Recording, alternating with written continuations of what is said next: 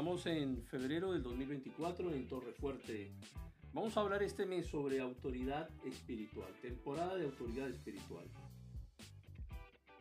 Dice la escritura en Romanos, sométase toda persona a las autoridades superiores, porque no hay autoridad sino de parte de Dios y las que hay por Dios han sido establecidas. De modo que quien se opone a la autoridad a lo establecido por Dios resiste, y los que resisten acarrean condenación para sí mismos porque los magistrados no están para infundir temor al que hace el bien, sino al malo.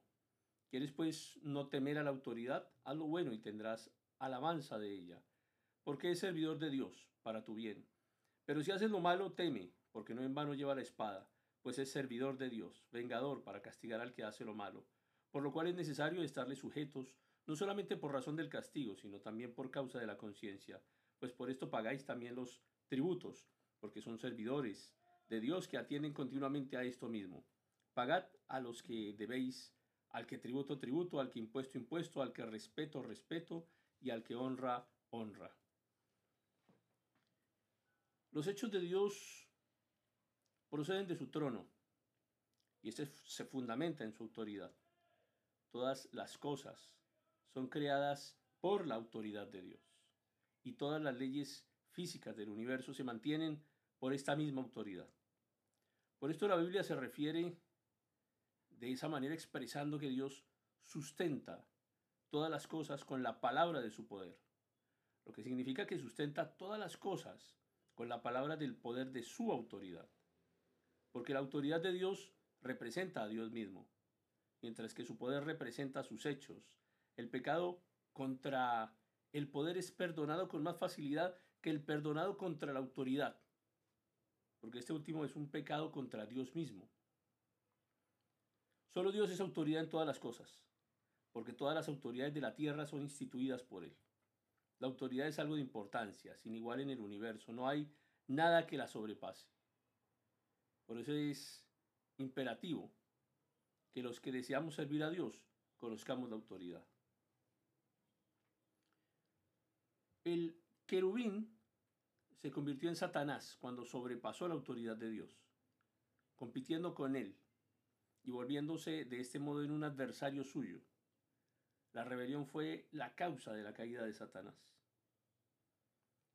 Si revisamos allá en Isaías o en Ezequiel, se refieren al ascenso y caída de Satanás. Sin embargo, en Isaías se pone énfasis en cómo Satanás infringió la autoridad de Dios, mientras que en Ezequiel se pone de relieve su transgresión de la santidad de Dios.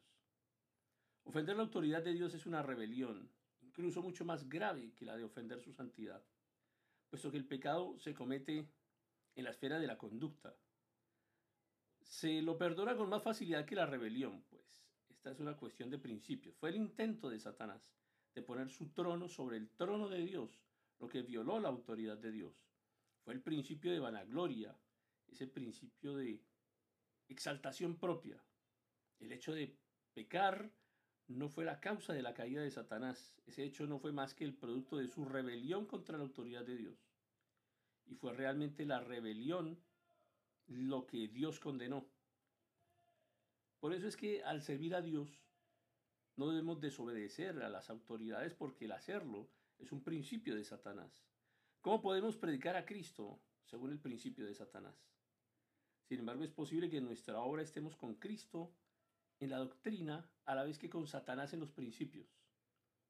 Y también podemos estar haciendo así en nuestro comportamiento diario, en, en nuestros em, trabajos, en nuestras casas. Entonces, no es entendible cómo podemos de nuestra parte suponer que en esas condiciones hacemos la obra del Señor tenga usted bien en fijarse que Satanás no tiene temor de que prediquemos la palabra de Cristo, pero teme que estemos sujetos a la autoridad de Cristo. Pero ¿cuánto teme que estemos, a la estemos sujetos a la autoridad de Cristo? Porque los que servimos a Dios jamás debemos servir según el principio de Satanás. Cada vez que operamos de acuerdo al principio de Cristo, el de Satanás se desvanece. Satanás todavía es un usurpador, pero será derrotado en el tiempo del fin del Apocalipsis. Si es verdad que queremos servir a Dios, debemos purificarnos completamente del principio de Satanás.